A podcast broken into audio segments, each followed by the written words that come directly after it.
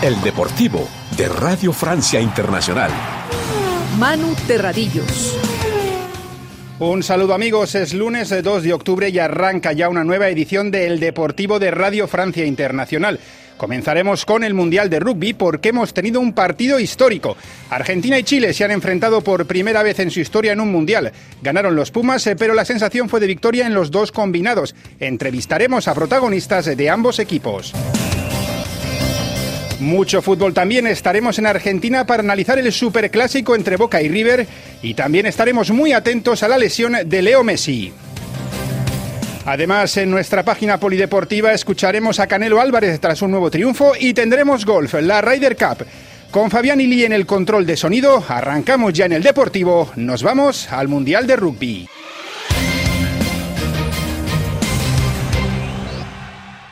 Semana histórica para el rugby latinoamericano con un derby en el Mundial. Argentina y Chile se enfrentaron en Nantes por primera vez en una Copa del Mundo. Los Pumas, eh, potencia continental, derrotaron con facilidad a los Cóndores 59 a 5.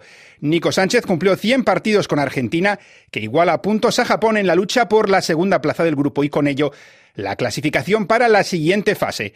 Ambos se medirán en un duelo a todo nada el próximo domingo. Por su parte, Chile cerró su participación en esta Copa del Mundo, su primera vez en un Mundial, con la cabeza alta tras demostrar que el rugby nacional sigue avanzando. Después del partido pudimos hablar con protagonistas de ambos equipos. Por un lado, Agustín Cribi, talonador de los Pumas y autor de uno de los ensayos de su combinado. Primera pregunta siempre es la, la obvia. ¿Qué tal el partido? ¿Cómo lo habéis visto? Sobre todo ya un poco para prepararos de cara a Japón. La verdad que estuvo bien. Eh, se hizo lo que, lo que dijimos que, que, que lo, que, lo que practicamos en la semana.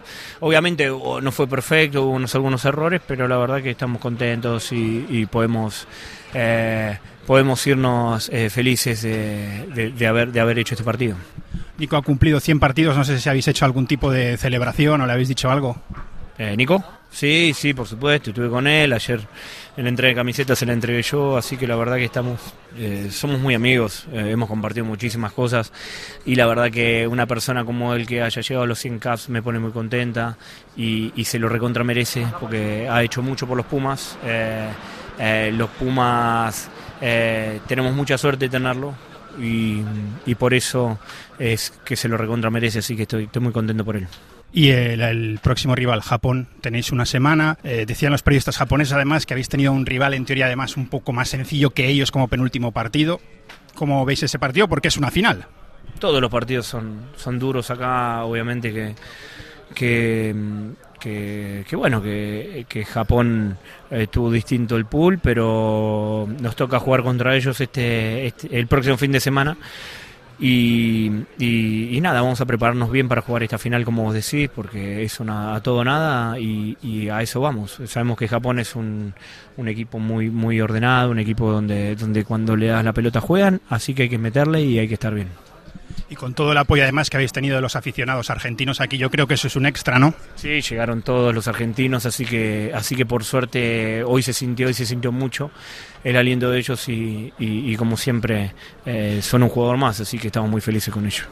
Muchas gracias y buena suerte. Gracias. Y por parte de Chile tuvimos una emotiva entrevista con Tomás Dusayán, talonador de los Cóndores que disputaba su último partido con el combinado nacional. Se despedía anotando el único ensayo de los suyos.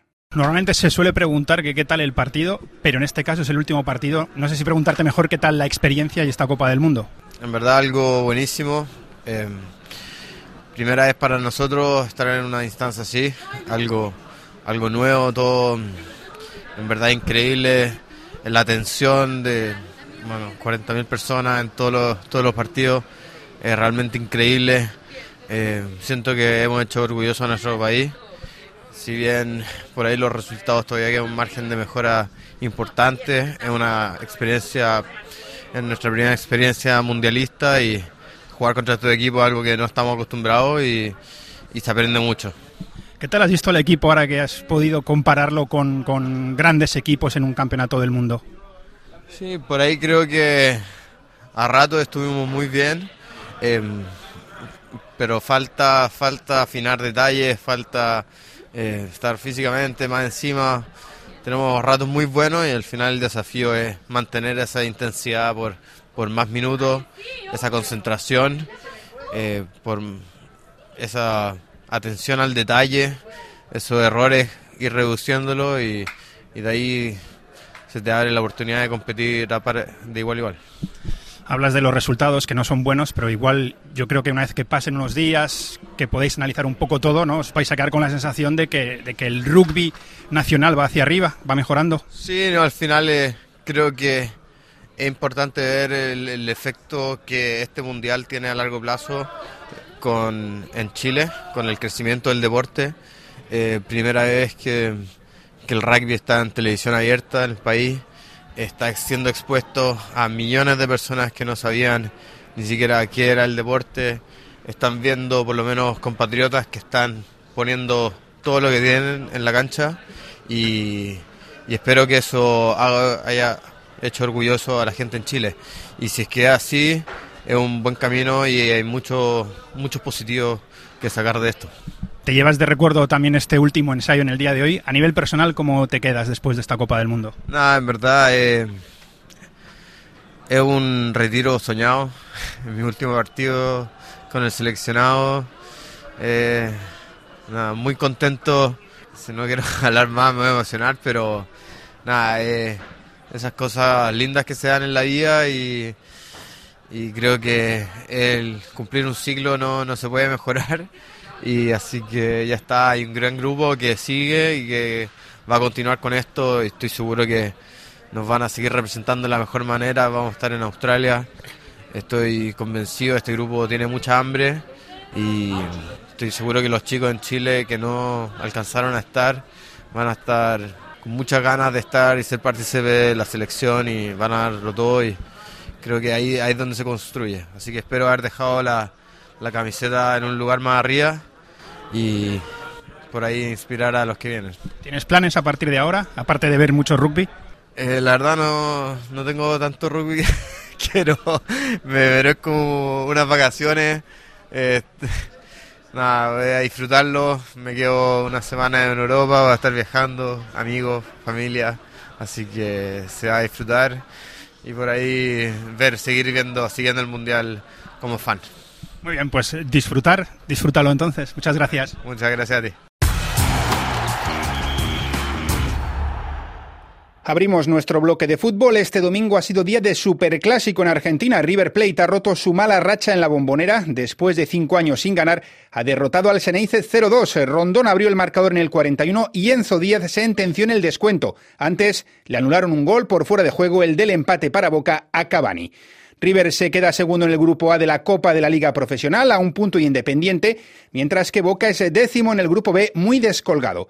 Para analizar el partido tenemos con nosotros a Mayra Yachesen, periodista deportiva del Canal 12. Mayra, un gusto saludarte de nuevo. Manu Terradillos, un gusto también estar en contacto otra vez con vos y en este caso en un fin de semana muy importante para el país eh, con respecto al fútbol porque hoy a partir de las 14 horas Argentina se paró Argentina realmente, valga la redundancia, por el superclásico, el segundo superclásico de lo que va del año, pero te decía fuera del aire, este fue un fin de semana especial porque fue el fin de semana de los intersonales clásicos y superclásicos justamente de la Copa de la Liga. Boca 0, River 2. Eh, victoria merecida para River, ¿no? Así es, River jugó muy bien el día de hoy.